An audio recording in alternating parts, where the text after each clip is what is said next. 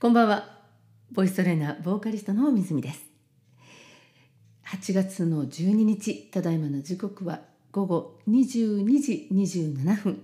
今日も声のこと歌のことお話ししましょう。この番組はあなたが知りたい声のこと歌のことをプロフェッショナルボイストレーナーみすみができる限り分かりやすく時にめちゃくちゃマニアックにお話ししていく番組です。えー、いろんな時間に午前中だったり夜だったりいろんな時間に録音しています。うん、まあ今はちょっと手探りでねいろんな形でやらせてもらっているので、えー、とちょっとランダムになってますが、まあ、よろしかったら最後までお付き合いください。今日は人前で話をする人こそ歌の練習をしなさいっていうお話をしていきたいと思います。よく話をするためのボイトレと歌をするためのボイトレが違うっていうふうにまあおっしゃる方がいらっしゃる。でもちろん正統派と言われるきちんとした形のスピーチをやるためのその準備としてはもちろんそれなりの専門の準備というのは必要です。ただその前の段階ね声を鍛えたりいわゆるだからボイストレーニングという段階は話すことも歌うことも全く同じです。だってさ人間が体を使ってやることですよ。だから全く同じ同じ楽器を使ってやることなので基本的には一緒です。そして私話すは歌うに含まれるっていうふうな言い方をしています。これねあの基本喋るのがお仕事の人とかにそういう話をすると「えっ?」って言うんですよ。がしかしちょっと考えてみて。私たちの喋っている言葉にも音程はあります。例えば私たちの喋ってる言葉に全く音程がないとしたら全てこういうふうにお経みたいになってしまうわけじゃないですか。でも私たちにとってダッパパパもうこの音の高さの幅というのが取りも直さずその話し手の表現力になっていくわけです。よく表現力というと声の強さ音量だけだと思っている人がいるんですけどもこれは大間違いのコンコンチキ声の音量だけ声の大きさだけで表現を強くしたり弱くしたりしようとするから、まあ、あのいわゆるさ政治家の街頭演説みたいに「我々はこのように大わけでございます」みたいな感じになっちゃうわけです。でも私たちの話にはもう高い声低い声がいろんな高さの声が出てきます。で基本的に表現力が乏しいと言われる人はこの音の高さの幅が、まあ、まず乏しい。抑揚がないってよく言われるのは実は音の大きさの抑揚ではないんですよ。でアナウンサーさんとかはあんまり音の高さの抑揚をつけないで読みなさいと言われる場合もあります。それから伝えたい話によっては例えば硬い話うん学術的なことをスピーチされる方、うん、それで冒頭に、えーと、正統派のスピーチはっていうまあお話をしたわけなんですけどそういう方があんまりこう物理というのはねってこうあまりにも音の高さが行ったり来たりするとちょっと逆にまあ軽く思われがちですよね。だからこは最終的な調整は必要ですがだがしかしいろいろな高さの音が声が出せる人ともともと出せない人がその高さしか出さないということではもう全然表現力というものは変わってくる。まずここはだからすごい大事なポイントです。そして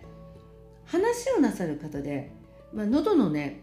枯れやすい方とか今一つこう調子が1時間ぐらいでもうなんとなく声がカスカスしてきてしまう方って大体同じ高さの声をずっと出し続けているからそこの部分の声帯様が疲れてきてしまうのね。なのでまんべんなく声帯様をちゃんと使って差し上げる必要があるわけです。で同じ高さの音ばっかり使ってるとまあ言ったら同じ重さの重りを持ったまんまずっとエクササイズしてるみたいなイメージです。だからずっとぎゅーもううっすらぎゅーっと手を握ったままずっとエクササイズしてる感じ。疲れるでしょ？でやっぱりストレッチしたり緩めたりストレッチしたり緩めたりそういうまあストレッチの緩急みたいなものをつけてあげることで生体様がまんべんなく使われるという利点があります。だから日頃は話す時はそんなに音域を音の高さを広く使わない人でも時に歌ったりすることでいろんな高さの声を出してあげることで生体様をちゃんと調整するというこういう役割があるわけです。これが2個目の理由です。そして話すということには音のまあ強さというのがありますね。で強さの強弱というのも実は単純に音量をわーっと上げるということではなく声の密度を上げるということでも声の強さというのは調整できるわけです。例えば同じ強さで話していても今これ今呼吸を混ぜていますね。でも出している声は基本的に一緒なんですけどほら閉まってる声生太様が閉まってる具合というのが変わってくると聞こえ方って全然変わってくるんですね。これが一つ表現になる。息をちょっと混ぜるとまあやや例えばセクシーになる場合もあるしそれで私はってこうちょっとトーンを下げる時とか優しい声を出す時にも少し息を混ぜたりするこういうことって歌ったりすることで自分の声とか音に意識を立てていかないとなかなかいかないところでしょう。やはり普段話しているよりも歌というものの表現力の幅が広いということです。だから話すは歌に含まれるんだよっていうふうに広い意味で私は言っています。もう一つ声には音色というものがあります。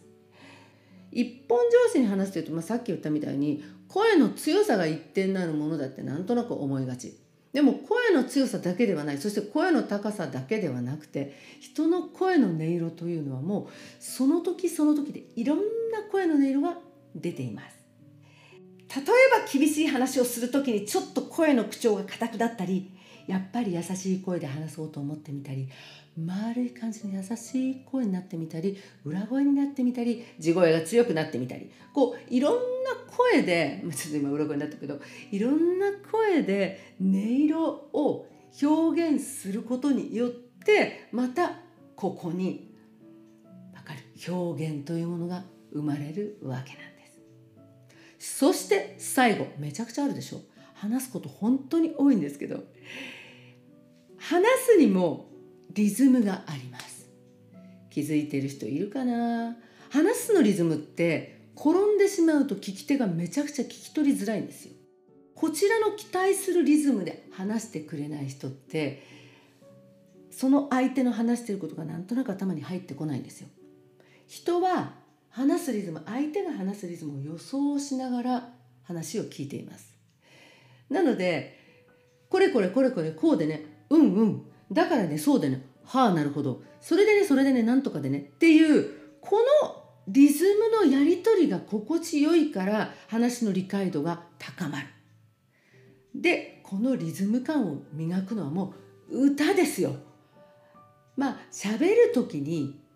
本日は晴天なりこれこの間言ったらすげえ古いって言われたんですけどまあいいわ本日は晴天なり本日は晴天なりっていうことのリズムが乱れてるのってなかなか気づけないと思うんですよね。でもリズムに乗っかって言葉をきっちり刻んでいくっていうことをしっかり自分の体の中に入れられると気が付いたらちゃんとリズムよく一定のテンポで話ができるようになるんです。でこういう、まあ、まずはセンスを磨く。うん、で自分の筋感覚体をこういうふうに使うとこんなふうに声が出るのねっていうことを磨くためにも話す人の表現力を上げるためには歌の練習はマストです。プラス声のコンディショニングのため程よい呼吸呼吸程よい声帯様のストレッチ緩めるそれから強く強すぎず弱すぎずいい感じで声帯様を使えるようになる筋感覚を磨く。とにかくね万能なんですよ。歌のトレーニングは本当に万能。なのでこれを一つのトレーニングと考えればなんで歌のトレーニングしないの？まああとさただ話すだけどトレーニングってつまらなくないですか？あえゆえおあおかけきくけこかこみたいなやつって私は退屈まあ、それだったらラップとかやっちゃう方が全然いいですよねうちもセミナー講師の方でちょっと滑舌に自信がなくなった方とか声の調子がねうまくいかない方あと言葉が転びがちで相手に伝わらないなって感じている方にラップのトレーニングとかをしています。まああのいろんな曲を練習しているとどんどん体の使い方のバランスみたいのが分かっていきます。話すことがお仕事の人で歌が苦手という方もたくさんいると思います。でも別に人前で歌えと言ってるわけではない。で歌を練習すると喋りが上手くなるんですよっていうお話なのでまあそのほら一人カラオケとか今流行ってるじゃないですか。なのでぜひそういうことちっちゃなことからで全然構いません。まあまた練習方法はおいおいお話ししていくとして、うん、今日は人前で話す人こそ歌を練習しなさいというお話をいたしました。ぜひぜひあなたもガンガン歌っていっぱい声を磨いちゃってください。それじゃあ今日もこんな感じで最後まで聞いていただいてありがとうございました。ミスミでした。